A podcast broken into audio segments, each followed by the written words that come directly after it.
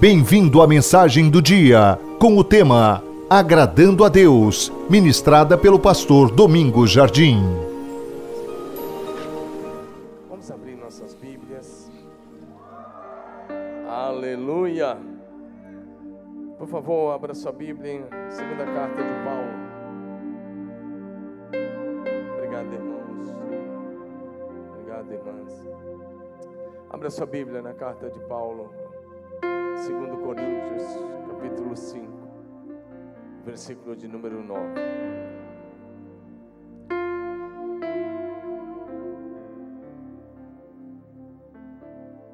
Por isso temos o propósito de lhe agradar. Quer estejamos no corpo, quer o deixemos. Vamos para o livro de Salmos, capítulo 37, verso de número 4. Salmo 37. Salmos 37, versículo 4.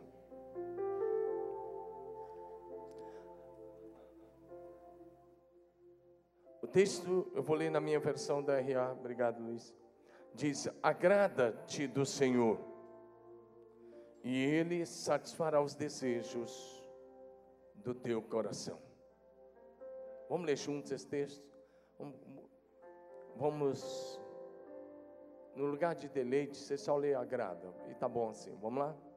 Todos vocês, agrada-te no Senhor, e Ele atenderá os desejos do seu coração.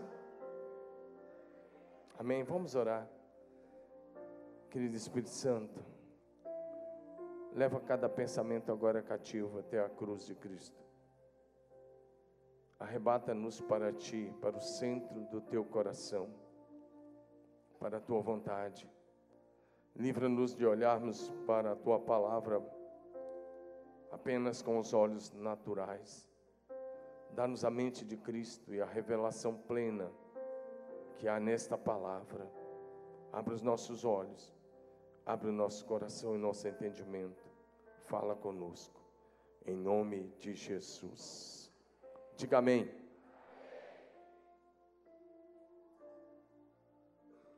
Diga assim, agradando a Deus.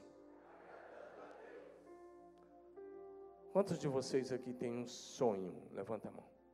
Você tem sonho? Levanta a mão. Tem planos de futuro? Levanta a mão. Tem projetos? Tem alvos? Tem uma visão de futuro? Levanta a mão. Muito bem, então essa palavra é para você hoje. Se você não levantou a mão, talvez não é mais para você, mas se você levantou, essa palavra é para você hoje. Porque se você tem sonhos, se você tem projetos, se você tem planos, se você tem uma visão de futuro, se você tem alvos que você quer alcançar, o salmista nos dá a receita para vermos esses sonhos, esses projetos e esses planos tornando-se realidade. O salmista declara agrada-te do Senhor. O que ele está dizendo é: faça aquilo que agrada a Deus. Viva um estilo de vida que agrade a Deus. Então os teus sonhos, os teus projetos e os teus planos tornar-se-ão realidade. Diga amém. O frio está lá fora, aqui dentro tem que ter chama divina, fogo do Espírito do seu coração. Amém, amados? Ele diz: faça aquilo que agrada a Deus, e Ele tornará realidade os teus sonhos, os teus projetos, os teus planos. Como filhos de Deus, discípulos de Jesus Cristo, nós somos responsáveis pelo quanto o Senhor Deus está satisfeito conosco ou não. Porque o prazer de Deus em nós baseia-se nas escolhas que fazemos diariamente, nas atitudes que temos diante dele, diante das pessoas, no testemunho que damos diante do mundo. Pergunte para o seu vizinho de cadeira aí, Vira para ele, não olha para mim agora. Faça uma pergunta séria. Diga assim: o seu estilo de vida agrada a Deus?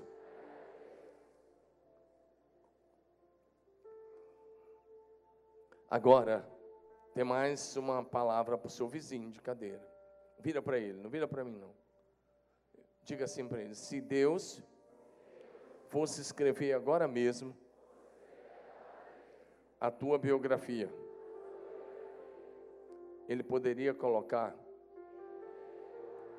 que o teu estilo de vida agrada a Ele?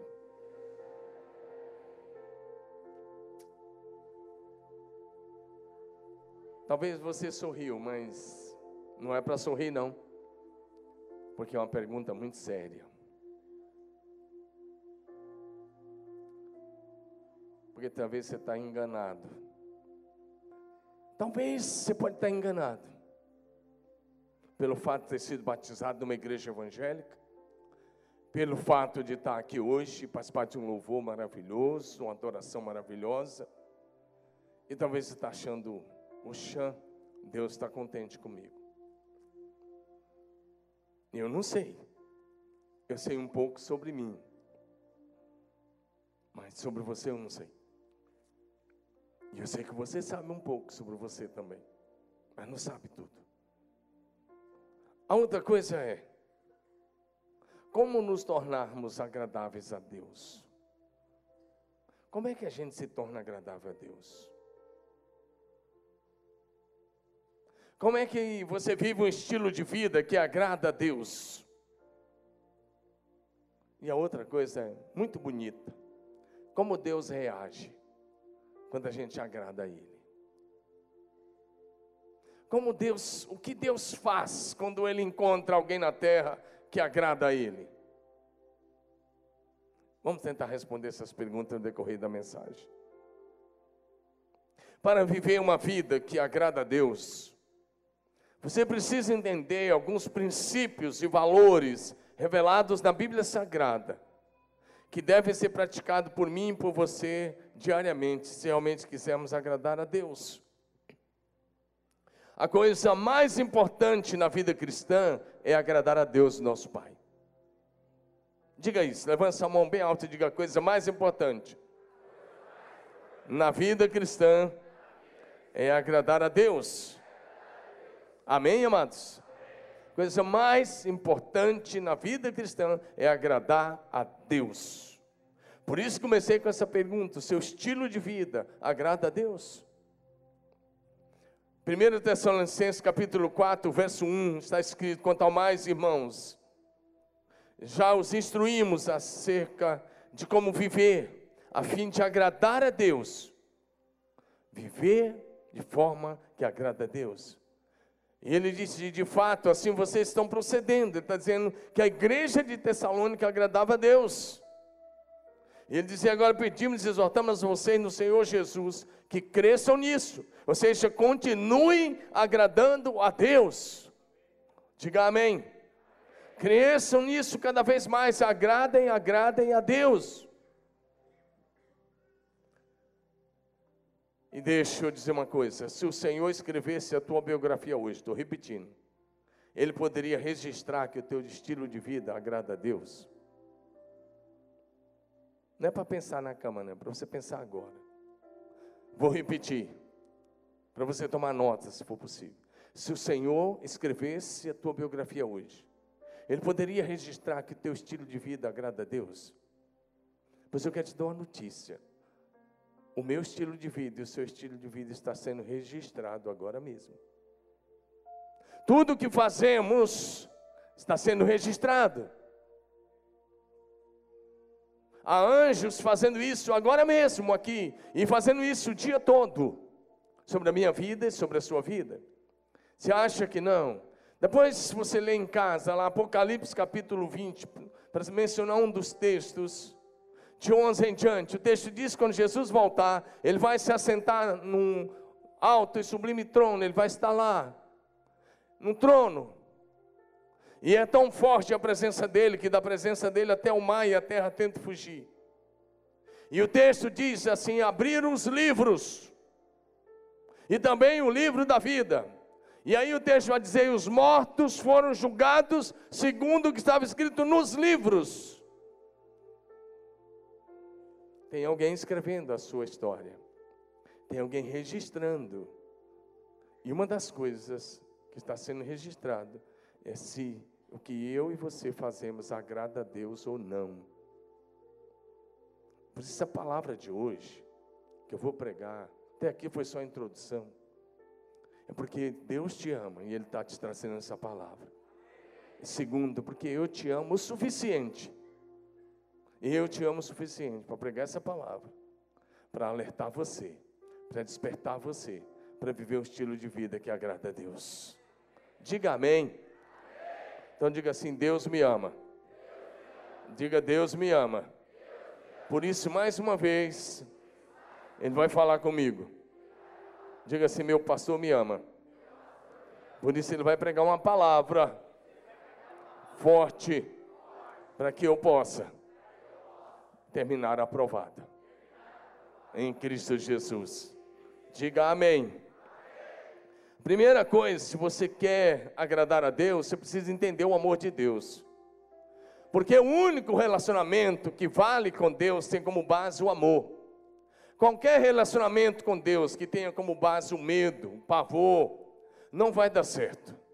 Mas o nosso relacionamento, nós temos que agradar a Deus, porque Ele nos ama. Diga amém. A base para que eu possa fazer o que agrada a Deus tem que ser amor. Porque Ele nos ama, a gente corresponde a este amor. Em primeiro lugar, então, você é muito amado por Deus. Levanta sua mão e diga isso. Eu sou muito amado por Deus. Fala como quem crê agora. Vamos lá. Amém. Melhorou.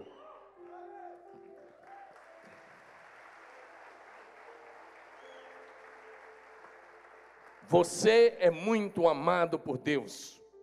E deixa eu começar dizendo a você: não podemos fazer nada para fazer com que Deus, o Pai, nos ame mais do que Ele já nos ama. Ah, eu vou fazer isso, Ele vai me amar mais.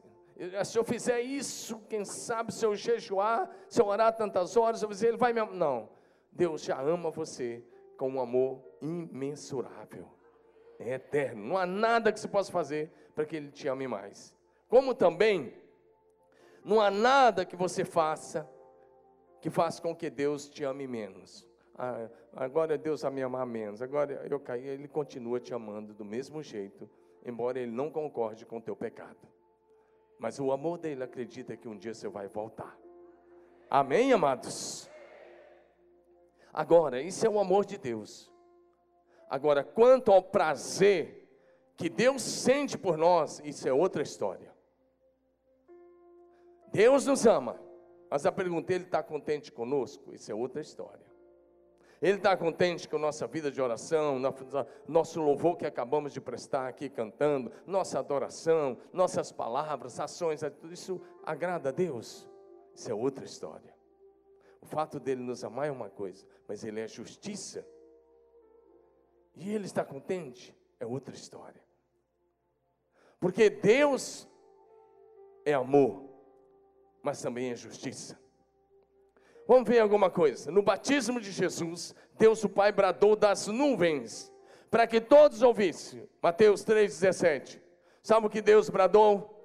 Este é o meu filho amado, em quem eu tenho muito prazer. Este é o meu filho amado, em quem me agrada. Este é o meu filho amado, em quem eu tenho muito prazer. O que Deus está dizendo é: esse meu filho, Jesus, que está sendo batizado, ele faz sempre o que me agrada pergunta é: Deus pode dizer o mesmo de mim, de você? Quero te dar uma boa notícia, é isso que Ele quer dizer. É isso que Ele quer dizer. Mas nem sempre Ele vai poder dizer. Exatamente, Ele não disse isso só sobre Jesus. Ele quer dizer isso sobre você. Amém? Você acha que não? Por exemplo, eu vou te mostrar isso na Bíblia, Deus falando inclusive para Satanás. Deus quer que o inferno saiba o quanto ele te ama. João 1, verso 8. João 1, verso 8. Satanás vai se apresentar diante de Deus, não lá no céu, de algum lugar. E Deus disse, João 1, versículo 8. Disse então o Senhor a Satanás: Reparou em meu servo Jó?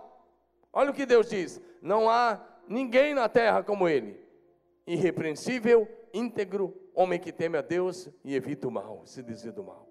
Deus disse algo poderoso sobre Jó. Ele olha para Satanás e ele disse: Eu observou meu servo Jó? Ninguém há na terra. Naqueles dias Deus estava dizendo a ele que ele era o melhor servo que Deus tinha na terra. E Deus disse mais: ele é íntegro, ele é reto, ele anda no temor do Senhor e ele se desvia do mal. Deus pode dizer o mesmo de você hoje? Deus pode dizer o mesmo de você hoje, meu irmão? Deus pode dizer de você, minha irmã? Eu não entendi o amém. É porque você sabe que não pode dizer, né? Mas eu espero que você possa viver uma vida que arranque um aplauso de Deus, que arranque um elogio de Deus, que Deus possa te elogiar como elogiou Jó, que Ele possa falar mais de você, que Ele possa dizer para os anjos e para os demônios e para quem quer que seja: olha lá, aquele meu filho, ele é íntegro, é reto, é temente a Deus, ele se desvia do mal, ele anda comigo, ele faz o que me agrada. Quantos querem isso? tem que viver para agradar a Deus. Deus nos ama com amor eterno, com amor incondicional. Então, por causa disso, muitos cristãos erroneamente, erroneamente, começam a dizer: "Ah, uma vez que Deus me ama, então ele também está satisfeito comigo". Isso simplesmente não é verdade. Muitos cristãos dizem, abre aspas, uma vez que Deus me ama, então Ele está contente comigo. Isso simplesmente não é verdade. O fato de Deus nos amar não significa que Ele aprova o que nós fazemos. Não significa que o que nós, a nossa atitude, palavras e ações agradam a Ele. Vou te mostrar isso na Bíblia. Porque se aqui não tiver na Bíblia, não vale. Mas abra sua Bíblia rapidamente. Mateus capítulo 7, para os versos 21 a 23. Evangelho de Mateus capítulo 7, versos 21 a 23 diz assim: Nem todo que me diz Senhor, Senhor, entrará no reino dos céus, mas aquele que faz a vontade do meu Pai que está nos céus. Olha aí, muitos naquele dia, onde dizemos que dia, lá no dia final, lá diante de Jesus. Muitos vão dizer no dia do juízo final, é isso que está aí, o juiz das nações: Senhor, Senhor, porventura nós não profetizamos em Teu nome, em Teu nome não expelimos demônios, em Teu nome não fizemos muitos milagres. Então lhes direi explicitamente: Nunca vos conheci, apartai-vos de mim, os que praticais a iniquidade.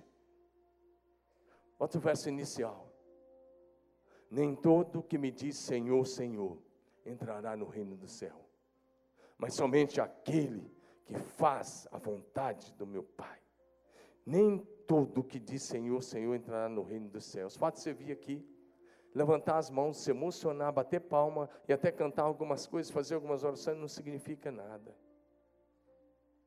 Pode significar tudo ou pode não significar nada. Tudo se essa adoração é em espírito e em verdade se isso é fruto dos lábios de alguém que tem um estilo de vida santo. Mas se isso for fruto de religiosidade, se isso você estiver vindo aqui apenas cumprir uma agenda semanal religiosa, você está perdido, querido. Perdido dentro da igreja. Perdido cantando louvores. Perdido ouvindo música gospel. Por isso a Bíblia diz: nem todo que diz Senhor, Senhor a questão é, se você pode falar Senhor aqui, mas se amanhã, como vai ser teu estilo de vida lá no trabalho? Segunda, terça, quarta, quinta, sexta, sábado, como é que é o seu estilo de vida lá em casa? Lá na sua casa? Com a sua esposa, com seu esposo, com seus filhos, com seus amigos, seus parentes. Meu querido, olha para mim. Deus está tá satisfeito, está se agradando com o seu estilo de vida. O amor de Deus por nós é incondicional, sacrificial, sacrificial, imutável e eterno. Mas isso não significa que Ele se agrada do nosso estilo de vida. Porque o estilo de vida que agrada a Deus é um estilo de vida santo. É estilo de vida de quem anda separado do pecado, do mundo e do mal. Olha o que, que Deus diz sobre o seu amor, para você entender o que eu estou tentando dizer nesse ponto. Jeremias 31, verso 3, Deus faz uma declaração tremenda. De longe se me deixou ver o Senhor dizendo: Com amor eterno te amei, por isso com benignidade te atraí, com amor eterno te amei. Deus diz: Eu te amo com amor eterno, e eu estou te atraindo com benignidade. João 3,16, vamos dizer juntos. É que a sua voz diga comigo, ah, João 3,16. Porque Deus amou tanto o mundo que deu seu filho. Vocês estão comigo ou não? Vamos começar tudo de novo, vamos lá? Porque Deus tanto amou o mundo que deu seu filho unigênito, para que todo o que nele crê não pereça, mas tenha a vida eterna. Ou seja, o texto está dizendo que o sacrifício de Jesus na cruz do Calvário foi fruto do amor de Deus por mim e por você. Diga amém. E o Senhor Jesus orou para que eu e você pudéssemos compreender o quanto o Pai nos ama. João 17, 23. Eu neles e tu em mim, que eles sejam levados à plena unidade, para que o mundo saiba que tu me enviaste e os amaste, como igualmente me amaste. Jesus disse: Olha, eu quero que o mundo saiba, e eu quero que meus discípulos saibam, que o Senhor, o Pai, os ama tanto quanto o Senhor me ama. O grande problema é que você vem aqui e escuta essa palavra, mas dentro de você, o teu ego, o teu psique, o teu psicológico já começa a dizer: não é assim não. Eu não sou tão amado quanto Jesus. Porque você está acreditando numa mentira do diabo. Levante sua mão, quebra essa mentira agora em nome de Jesus. Levante sua mão, descruze seu braço em nome de Jesus. Você não veio aqui procurar Pokémon Go, você não veio fazer essas coisas, você veio adorar Jesus Cristo. Se é para Ele, meu irmão, faça da melhor forma possível. Seja profeta sobre a sua vida, quebre as cadeias, quebre as mentiras do diabo em nome de Jesus. Diga assim: Deus o Pai me ama tanto quanto Ele amou a Jesus, o seu filho primogênito. Fala como um profeta agora. Diga: Deus o Pai me ama tanto quanto Ele ama Jesus. Diga: se fosse diferente disso, Ele não teria enviado Jesus para morrer na cruz em meu lugar. Diga: minha alma vale mais que o mundo inteiro. Foi por isso que Jesus morreu na cruz em meu lugar. Diga amém.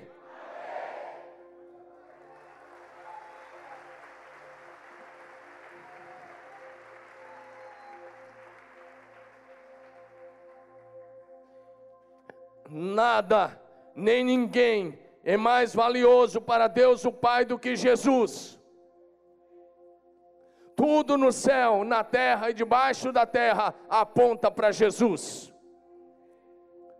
Jesus é o centro do que acontece no céu. Jesus é o centro da adoração dos anjos. Jesus é o centro da nossa adoração. É o Senhor das nossas vidas. Deus, o Pai, ama Jesus. E o que mais precioso ele tem é Jesus. Por isso, tudo, tudo é voltado para Ele. Mas eu quero te dizer uma coisa: Deus considerou a sua vida de igual valor à de Jesus. Por isso Ele enviou Jesus para morrer na cruz em seu lugar. Por isso você precisa fazer o que agrada a Deus, porque quando você agrada a Deus, você está apenas correspondendo ao amor que te alcançou. Posso ouvir um amém? De quem entendendo essa mensagem? E aí, meu querido, não importa a cor da sua pele, não importa a sua nacionalidade, não importa de onde você veio, importa se você entende e corresponde a esse amor eterno de Deus. Porque se você valesse menos, Jesus não teria morrido na cruz. Diga amém. Romanos capítulo 5, versículo 8. Romanos 5, 8 diz: Mas Deus demonstra o seu amor por nós, pelo fato de que Cristo ter morrido por nós, sendo nós ainda pecadores. Deus prova o seu próprio amor para conosco, pelo fato de ter Cristo morrido por nós, quando nós ainda éramos pecadores. O amor de Deus por você, meu irmão, nunca falha, nunca perde o brilho, nunca perde a força, nunca se torna obsoleto, jamais acaba, porque tem como base o caráter de Deus. 1 João capítulo 4, versículo 7 e 8. Olha o que o apóstolo João escreve, ele diz: Amados, amemos-nos uns aos outros, porque o amor procede de Deus e todo aquele que ama é nascido de Deus e conhece a Deus. Aquele que não ama não conhece a Deus, porque Deus é amor. Vocês estão adorando mesmo a Jesus Cristo? Então levanta a mão e diga: Deus é amor. Diga: Deus é amor. Diga: aquele que não ama, não conhece a Deus. Aquele que ama, é nascido de Deus e conhece a Deus, pois Deus é amor. O amor de Deus, o Pai, por nós é tão abrangente que simplesmente nós não podemos compreender e nem descrever em palavras a sua extensão, a sua profundidade. Então, um autor de uma linda música cristã, o autor de uma linda música cristã, uma música antiga, mas essa música é muito linda. Poeticamente, ele escreveu da seguinte forma: O amor de Deus é singular, ninguém jamais pode explicar. Se os mares todos fossem tinta, e os céus sem fim fossem papel, e as árvores todas fossem pena, caneta, e os homens todos escrivães, nem mesmo assim o amor seria descrito em seu fulgor. Dá um glória a Deus aí, meu irmão.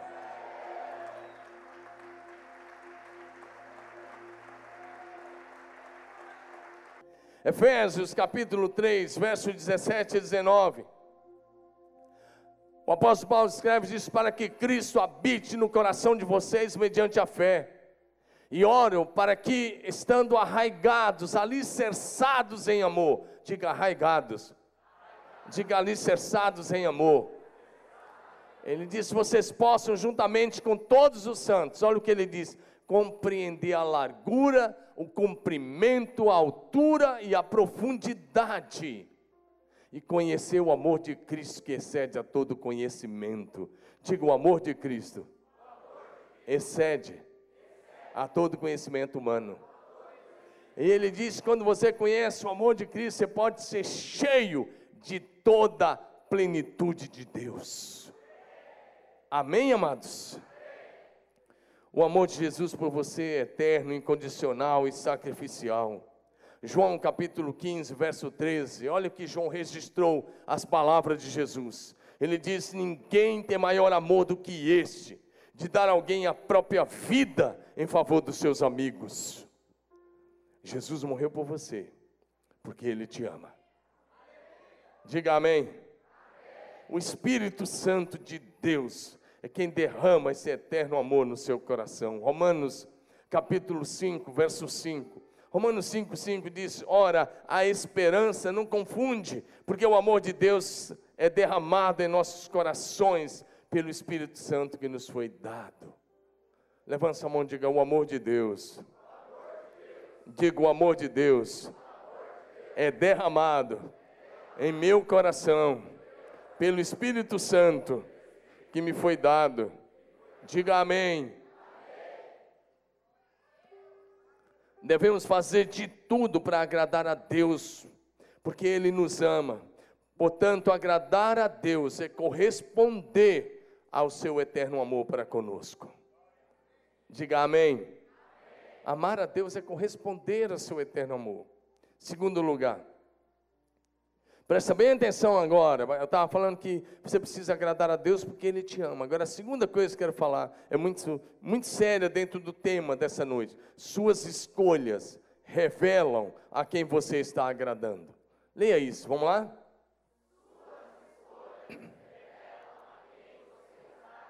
Vamos ler na primeira pessoa do singular, porque senão você joga para o outro. Agora diga é para mim. Leia bonito na primeira pessoa, diga as minhas escolhas.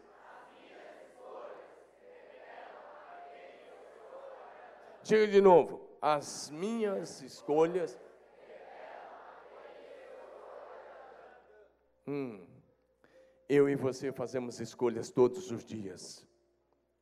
E as minhas escolhas revelam a quem eu estou servindo, a quem eu estou agradando. As suas escolhas, suas escolhas revelam quem é o teu Senhor, revelam quem você está servindo. Tudo o que você é, o que você faz, o que você fala, aquilo que você escolhe, a roupa que você veste, teu estilo de vida revela quem é teu Senhor e revela quem é que você está agradando. Quando eu vejo alguém, por exemplo, que ama o dinheiro, eu já sei que Jesus Cristo não é o Senhor dele. Eu sei que ele está servindo a mamon. Mamon, o demônio, o ídolo do dinheiro. E como tem gente aqui servindo a mamon. Eu poderia falar uma série de outras coisas. O seu estilo de vida, suas palavras, ações e atitudes revelam quem é teu Senhor e a quem você está agradando. Não se iluda com isso. As decisões que você toma diariamente revelam para quem você está vivendo. E aí não adianta botar a culpa no diabo, porque você pode estar vivendo para você mesmo e não para Deus. Se você faz escolhas que têm como prioridade o reino de Deus, você está vivendo para Ele. Mas se você faz escolhas que têm como prioridade você, você está vivendo para você mesmo. É claro que o diabo quer que você faça isso, porque esse é o jogo dele. Mas você está vivendo para agradar você mesmo.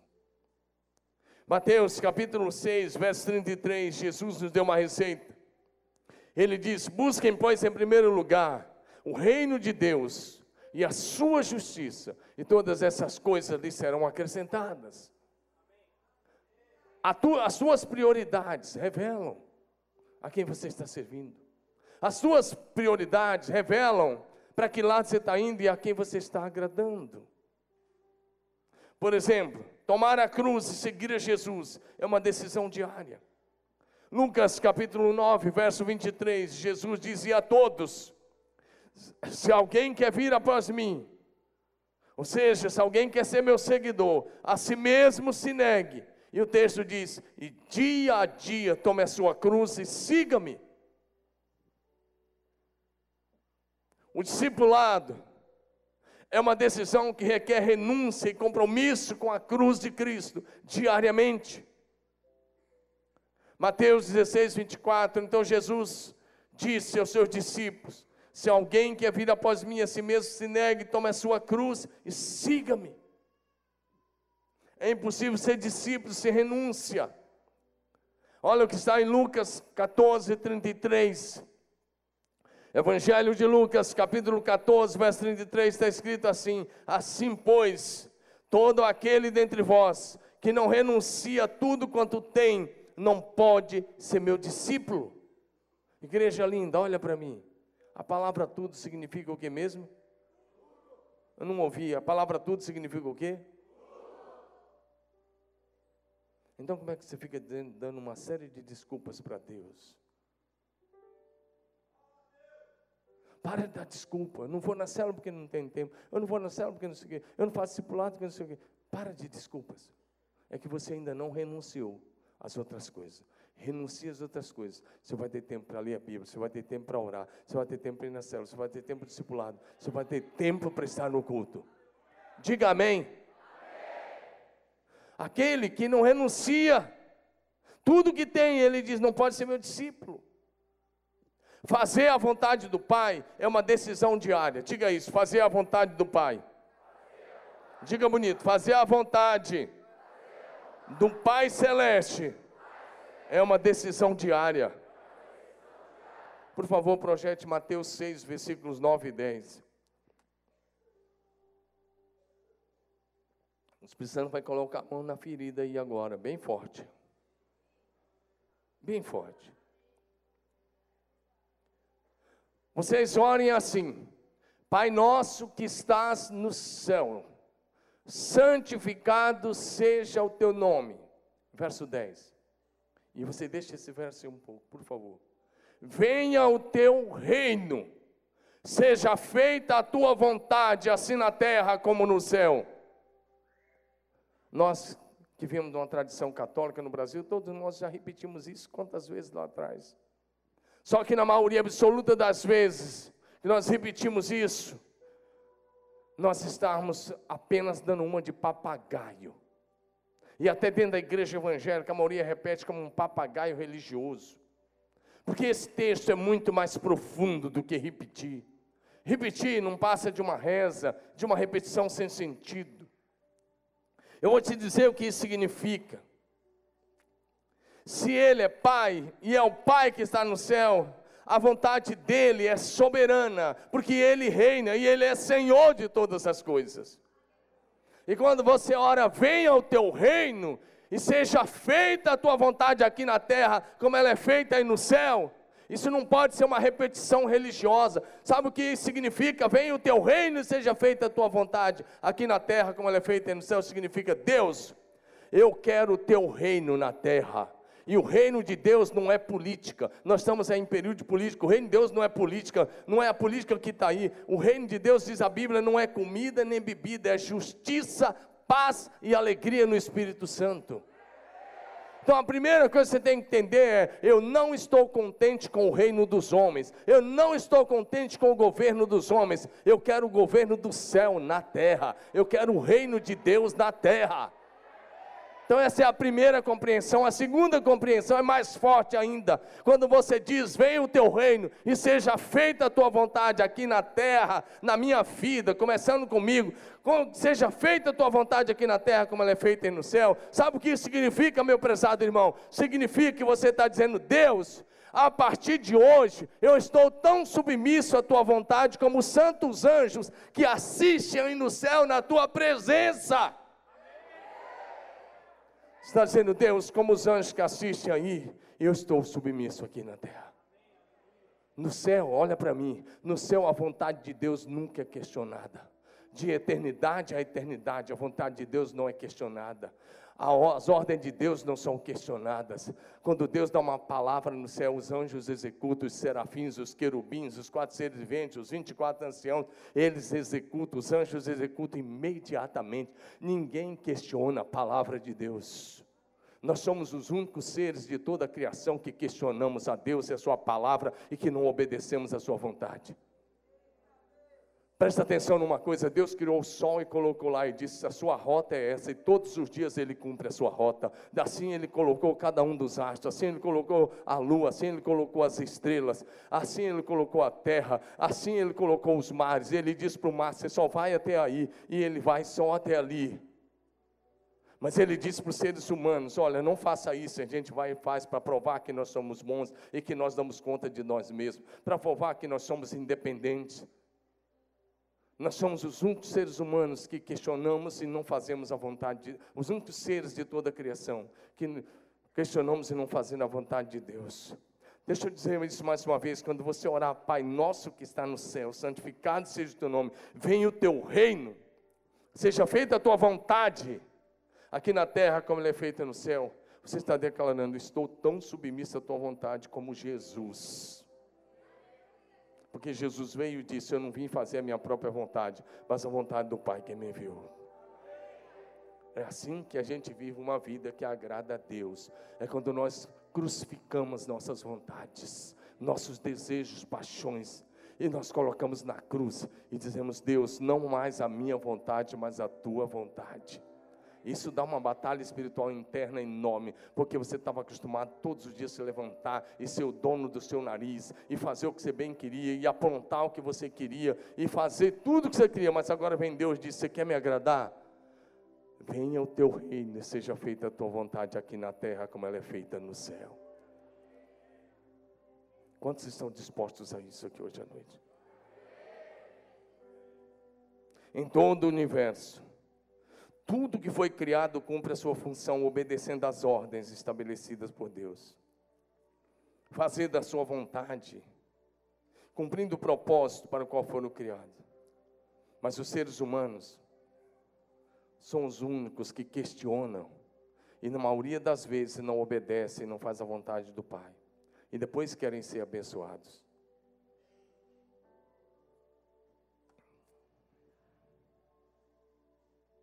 Santidade ao Senhor é uma decisão diária. Estilo de vida santo é uma decisão diária. 1 Pedro 1, capítulo 1 de 1 Pedro, versos 15 e 16. Mas assim como é santo aquele que o chamou, sejam santos vocês também em tudo que fizerem, pois está escrito: sejam santos, porque eu sou santo. Estar crucificado com Cristo é uma renúncia diária. Gálatas 2, 19 e 20. Porque eu, mediante a lei, morri para a própria lei, a fim de viver para Deus. E Paulo disse: Estou crucificado com Cristo. Logo já não sou eu quem vive, mas Cristo vive em mim. E esse viver que agora tenho na carne, vivo pela fé no Filho de Deus, que me amou e assim mesmo se entregou por mim. Vida crucificada é uma decisão diária. Diga decisão diária. Estar crucificado para o mundo e o mundo para você é uma decisão diária. Significa que o mundo não tem mais brilho, que as coisas do mundo não têm mais brilho para você. Gálatas 6,14. O grande apóstolo escreveu: Mais longe de mim gloriar-me, senão na cruz de nosso Senhor Jesus Cristo, pela qual o mundo está crucificado para mim e eu para o mundo. O que, que enche mais teu coração? O que é que faz teus olhos brilhar, meu irmão, meu irmão? É aquele carro da moda, é aquela roupa da moda, aquele sapato, aquele tênis, é, aquela, é aquilo que você quer ter. O que, que, que faz teus olhos ficar brilhando? O que te faz ficar fascinado? Paulo disse: As coisas do mundo não têm mais brilho para mim.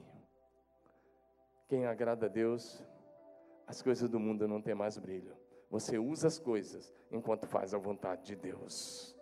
Posso ouvir um amém de quem está entendendo? Você usa enquanto faz a vontade de Deus. Para agradar a Deus, é preciso estar comprometido em fazer sempre a sua boa, agradável e perfeita vontade. Diga comigo, boa. boa. Diga bonito, boa, boa. Agradável, agradável e perfeita vontade. Diga de novo: boa, agradável e perfeita vontade. Romanos 12, 1 e 2. Romanos 12, 1 e 2. O apóstolo Paulo escreve: Rogo-vos, pois, irmãos, pelas misericórdias de Deus. Olha o que ele diz: que apresenteis o vosso corpo como um sacrifício vivo, santo e agradável a Deus. Ele diz: agradável a Deus que é o vosso culto racional. E não vos conformeis com esse século, mas transformai-vos pela renovação da vossa mente, para que experimenteis qual seja boa, agradável e perfeita vontade de Deus. Quer agradar a Deus? Quantos querem agradar a Deus aqui? Apresente o seu corpo, meu irmão. Do dia que você se converteu em diante, seu corpo não é mais seu, ele é santuário do Espírito Santo. E a Bíblia diz: apresente o seu corpo como sacrifício vivo, santo e agradável a Deus. No antigo Israel, antes da vinda de Jesus, nas festas e também quando as pessoas iam adorar, ou quando iam confessar um determinado pecado, era normal as pessoas levarem um carneiro branco de um ano. Então chegava lá diante do sacerdote, e a pessoa colocava as mãos naquele carneirinho sobre a cabeça dele, sobre aquele animal. E o sacerdote então imolava aquele animal. E deixa eu te fazer uma pergunta, olha para mim. Você sabe por que, que aquele animal não levantava do altar? Não vale para os pastores e para as esposas. Aquele animal era colocado no altar, mas por que, que aquele animal não se levantava do altar? Pode falar, por quê? Por quê? Quero saber, eu estou querendo saber de você. Arrisca aí. Por que aquele, aquele carneirinho não se levantava do altar?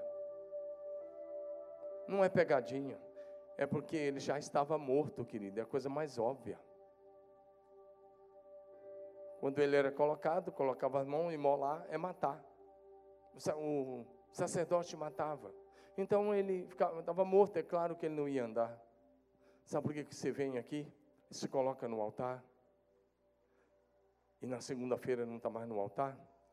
Você está muito vivo para você mesmo demais. Você ainda não está crucificado. Quando você estiver crucificado com Cristo, você não vai mais sair do altar. Aí você vai fazer valer aquela música. Quem já pisou no Santo dos Santos, em outro lugar, não sabe viver. Amém, amados? Quem já pisou no Santo dos Santos, em outro lugar, não sabe viver. Quem já esteve nos atros, da sala do trono do Rei dos Reis, não vai ter apetite para viver em outros lugares, nem aptidão ele vai estar sempre lá e dizer: Deus, eu quero estar nos teus atos. Vai poder dizer, como salmista: Mais vale um dia na tua casa do que mil dias em outros lugares. As suas escolhas revelam quais são as suas prioridades. Levanta a mão e diga: As minhas escolhas revelam as minhas prioridades.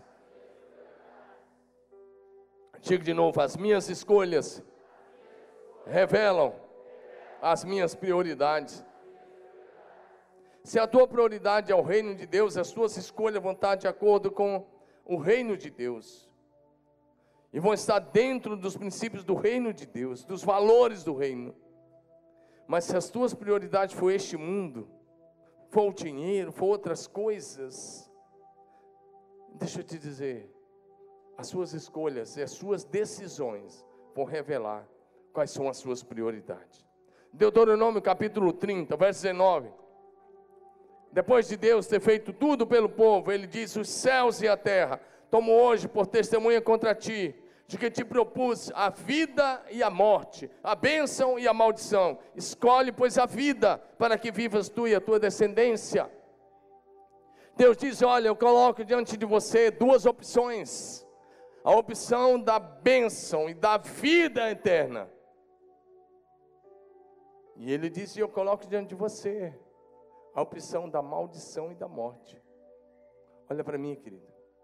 Sempre, sempre, sempre que você viveu um estilo de vida que não agrada a Deus, você optou pela maldição e a morte.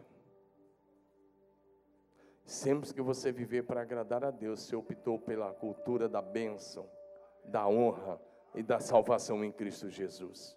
Mas a escolha sempre será sua, sempre será minha, sempre será nossa. Ele diz: você não é obrigado, querido, ninguém aqui é obrigado. Mas ele diz: escolha a vida, escolha a bênção, escolha agradar a Deus. Amém, amados?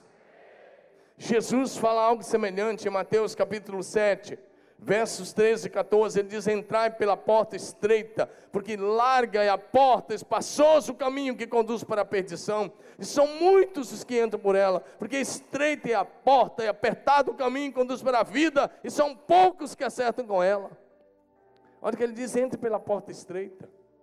É estreita porque não cabe o pecado, é estreita porque é a porta da renúncia é a porta da santidade, é, é estreita, porque por ela você tem que rejeitar e deixar para trás as velhas práticas. Ele diz: entre pela porta estreita, largue a porta, passou os caminhos da perdição. Ele diz: sai desse caminho, vem para o caminho estreito e para a vida que é Jesus.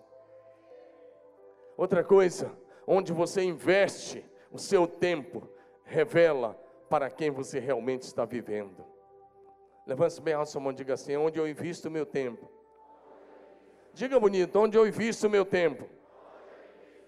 Revela para quem eu estou vivendo. Ah, isso é muito sério, querido. Porque você falar que ama Jesus e vir aqui só num culto desse, cumprir um calendário de começo de semana e ir para casa, isso revela uma outra, uma outra coisa, que você não ama o Senhor. Isso é apenas calendário religioso. Porque se você realmente quer agradar a Deus, você vai investir tempo com Ele. Tempo na palavra, tempo no estudo da palavra, tempo na oração, tempo na célula, tempo no discipulado, tempo crescendo, tempo de comunhão. Diga amém. amém. Vou repetir: onde você investe o seu tempo, revela para quem você está vivendo. Suas escolhas revelam também onde está o teu coração. Mateus capítulo 6, verso 21. Pois onde estiver o teu tesouro, aí também estará o teu coração. Suas escolhas, suas decisões diárias revelam onde está o seu coração. Onde estiver o teu tesouro, aí também estará o teu coração. Suas escolhas revelam também qual é a sua principal missão de vida. Suas escolhas revelam sua principal missão de vida. É que sua cabeça olha para mim, irmão. Essa palavra é para ti hoje à noite. Para você, estou pregando para você. E para mim também. Mas as nossas escolhas revelam que é a nossa principal missão de vida. Disse, pois, Jesus, João 20, 21. Diz Jesus outra vez: Paz seja convosco. Assim como o Pai me enviou, eu também vos envio. Se você quer agradar a Deus, a sua principal missão de vida é a missão que Jesus começou. Diga assim: para agradar a Deus. Levanta sua mão e diga: para agradar a Deus. A minha principal missão de vida é dar continuidade à missão que Jesus começou. Amém? Outra coisa, as suas escolhas e as suas decisões diárias revelam qual é o foco da sua vida. Qual é o foco? As suas escolhas também revelam se você está edificando o seu próprio reino ou o reino de Deus. Olha para mim, deixa eu te falar uma coisa muito séria. Deus não está procurando homens que queiram edificar o seu próprio reino. Deus está procurando homens que queiram edificar o reino dele aqui na terra. Amém? E só agradam a ele aqueles que estão edificando o seu reino. Em último lugar, viva para agradar a Deus. Diga isso, viva para agradar a Deus. Diga bonito, viva para agradar a Deus. Diga eu vou viver para agradar a Deus. Essa palavra é para te despertar, para que você viva mesmo para agradar a Deus. Suas atitudes revelam para quem você está vivendo e a quem você está agradando.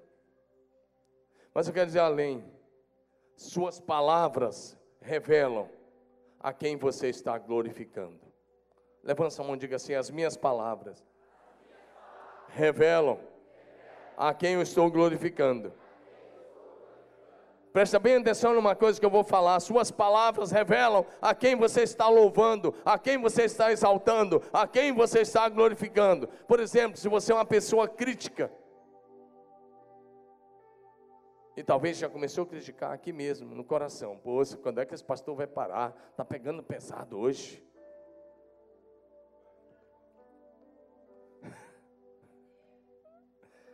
Se você é uma pessoa crítica, que critica as outras pessoas, se você fala mentiras, se você fala palavrões, se você fala palavras negativas, se você fala palavras de medo, de doença, de morte, você está glorificando ao diabo.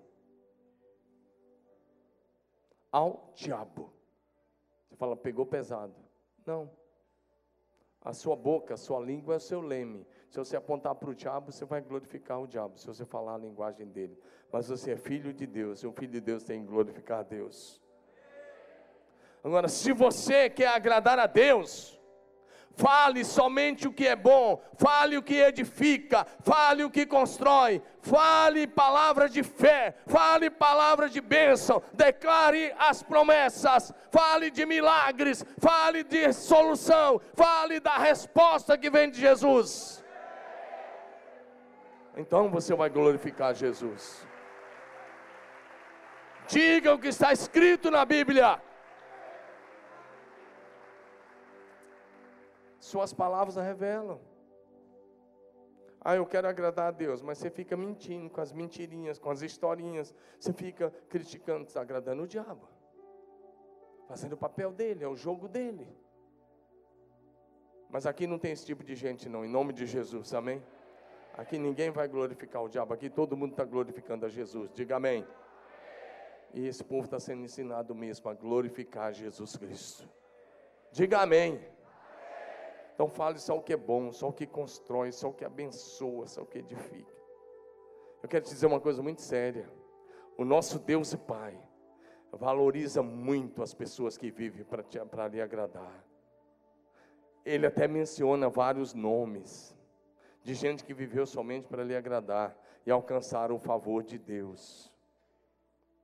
Vou te dar um, nome, vou te dar um desses nomes, Enoque. Diga Enoque.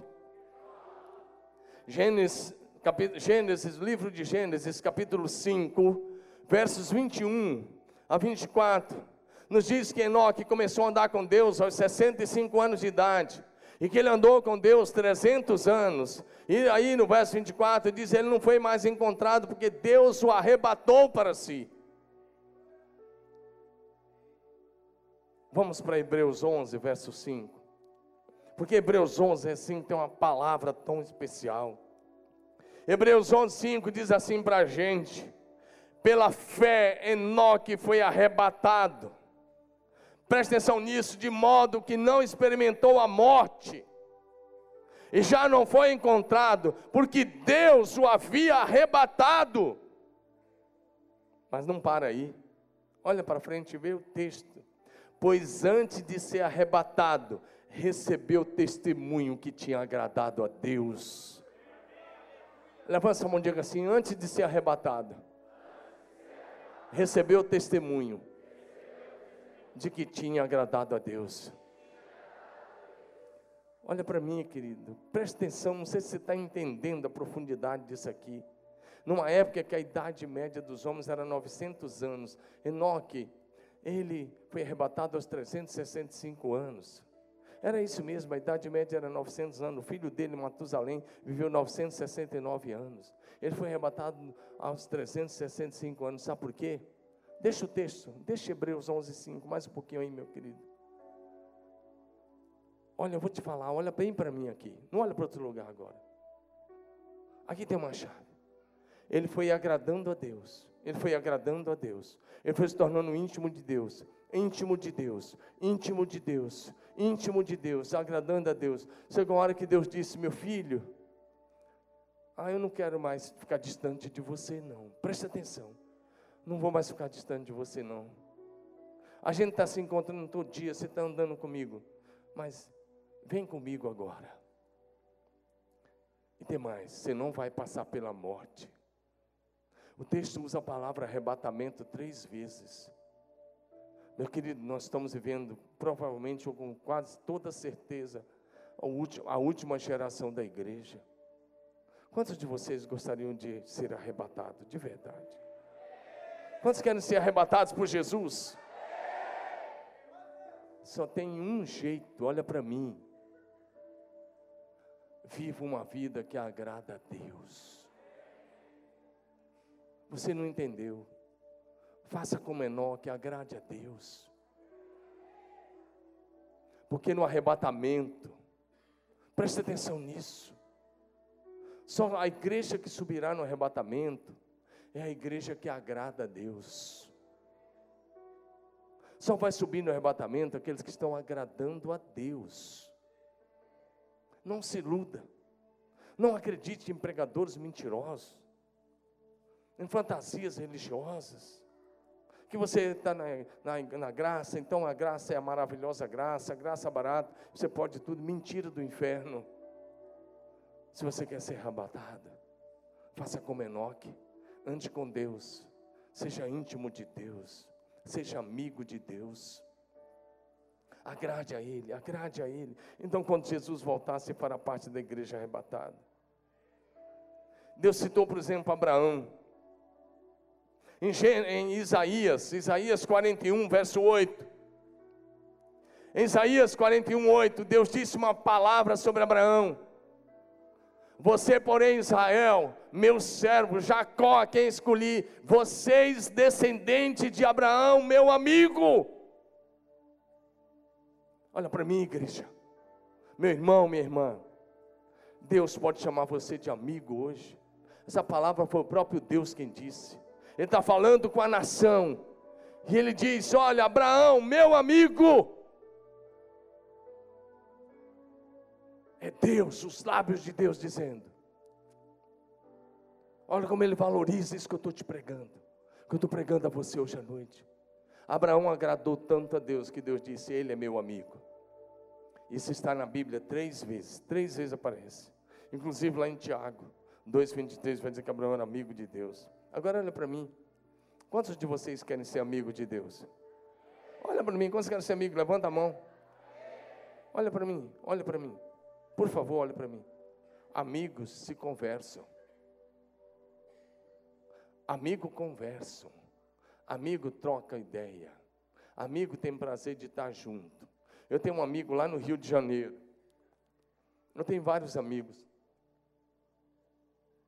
Graças a Deus eu tenho muitos amigos. E eu até brinco, eu falo, você não precisa ter dinheiro. Você precisa ter bons amigos. Eu tenho um amigo no Rio. Pastor Josué Valandro, lá da igreja na Barra da Tijuca. Igreja Batista Atitude, Barra da Tijuca. Não tem nenhum problema o que eu vou falar aqui no Expõe. E aí a gente se fala sempre. Só que quando ele fica um tempo sem ligar, ou eu, se eu ficar um tempo sem ligar para ele, ou eu ligo para ele, e ou ele me liga. E ao invés da gente falar alô, quando ele demora a me ligar, e eu, que ele liga, eu já falo assim: você sabia que amigos se falam sempre? Por que você demorou a ligar? Eu falo isso com meu amigo, o pastor Josué falando. E ele fala o mesmo comigo. Agora, meio por causa das Olimpíadas, eu não sei, a gente está um dia sem se falar. Eu já sei que eu vou ouvir dele. Amigos se falam, o que está acontecendo, meu amigo? Você não ligou esses dias. Se você é amigo de Deus, uma perguntinha: como é que vai o seu relacionamento com Ele? Se você é amigo de Deus, o que, que Ele te falou nos últimos dias? Ele está te falando agora mesmo, está usando a minha boca e a minha voz para falar com você. Mas sem ser isso agora, o que que ele te falou nos últimos dias? Se você é amigo de Deus, quando você conversa com Ele, o que que Ele te fala?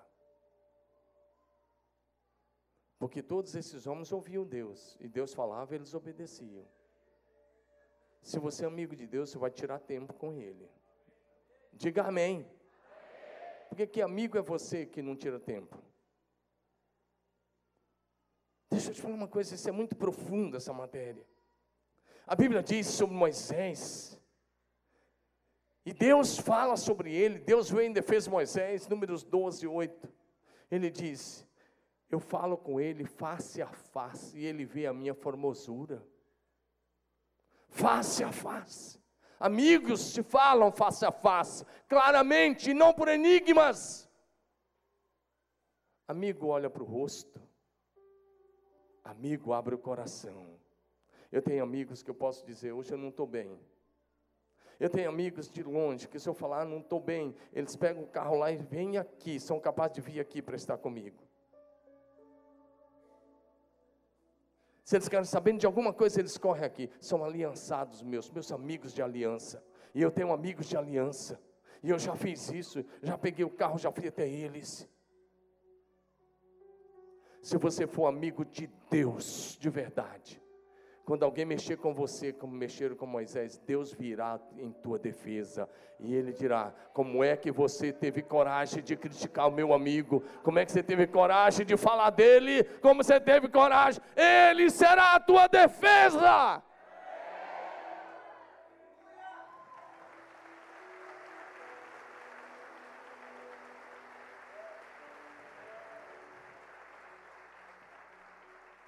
Era Arão e Miriam, deixa o texto de novo, números 12, foi Arão e Miriam, irmãos de Moisés, mais velhos que ele, que falaram dele, a Miriam era mais velha que ele, e Deus veio e disse, como vocês não temeram falar do meu amigo, ele eu falo com ele face a face, amigos se falam, amigos de Deus andam com Deus, andam juntos, faz o que lhe agrada, Por último, nosso maior exemplo de alguém que agrada a Deus é o Senhor Jesus Cristo.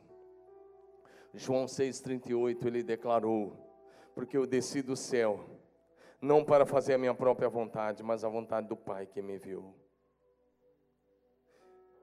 Se Deus escrevesse a tua biografia hoje, Ele diria que você é amigo dele? Ele diria. Se alguém falar mal de você hoje, Deus vem em, teu, em tua defesa e vai punir as pessoas. Se você for amigo de Deus, Ele vai fazer. Amigo tem prazer em servir. Seu trabalho para Jesus revela se você está vivendo verdadeiramente para Ele ou não. Jesus chegou para Pedro e disse: Pedro, você me ama? Amo. João 21, de 15 a 17: Pastorei as minhas ovelhas, cuide das minhas ovelhas, apacenta as minhas ovelhas. Se você é amigo de Jesus, você vai cuidar dos negócios de Jesus na terra. E o negócio de Jesus são as suas ovelhas. Diga amém. É a igreja. É ganhar vidas e cuidar bem dela. Por último, eu comecei perguntando: você tem um sonho? Eu quero te falar uma coisa: o Deus que eu prego, que eu sirvo, que eu ando com Ele, o Deus que eu procuro agradar, Ele pega um amigo dele que lhe agrada, tira da posição de escravo e coloca como presidente primeiro-ministro da maior nação do mundo, da maior potência do mundo. Daniel chegou na Babilônia como escravo, Daniel, Sadraque, Mesaque, Abidinego. Daniel chegou lá como escravo, levado como escravo. Ele foi levado para o palácio, Daniel 1. E quando vem a comida e a bebida, ele diz: Não, por causa da minha fé, eu nunca vou comer, eu não vou comer essa comida. Eu não vou beber essa bebida. Eu não vou fazer isso. Por causa da minha fé, eu não vou fazer. E porque Daniel nunca comeu do manjar do rei, nunca bebeu da bebida do rei, mas porque ele agradou a Deus, Deus tirou este Daniel. Os seus três amigos tornaram governadores de províncias. A Babilônia governava o mundo todo da época. Foi o maior império que o mundo já viu. A Bíblia diz que mostrou isso como uma estátua, ele era o cabeça de ouro, o Nabucodonosor. E Deus pega um escravo, e Daniel se torna, depois de adulto, depois de homem, depois de muitos anos, primeiro-ministro da Babilônia primeiro-ministro do Império Medo-Persa que governava da Índia à Etiópia, 127 nações, de escravo a primeiro-ministro. Agrada-te do Senhor, e Ele satisfará os desejos do teu coração. Daniel agradou, e ele fez. Sadraque, Mesaque agradaram, e ele fez. Tantos outros homens fizeram, agora é a nossa vez a oportunidade é nossa. Os que vivem para agradar a Deus terminarão aprovados. Os que vivem para agradar a Deus ouvirão de Jesus no último dia: servo bom e fiel. Sobre o pouco foste fiel, sobre o muito te colocarei. Entra. Entra no reino do teu, Senhor, do teu Senhor. Os que viverem para agradar a Deus no dia do arrebatamento, No dia do arrebatamento, vão, viver, vão ouvir o que Enoque ouviu: sobe. Eu preciso agora manter essa comunhão mais perto, ao meu lado. Vem. Você vai estar comigo. Vamos ficar em pé.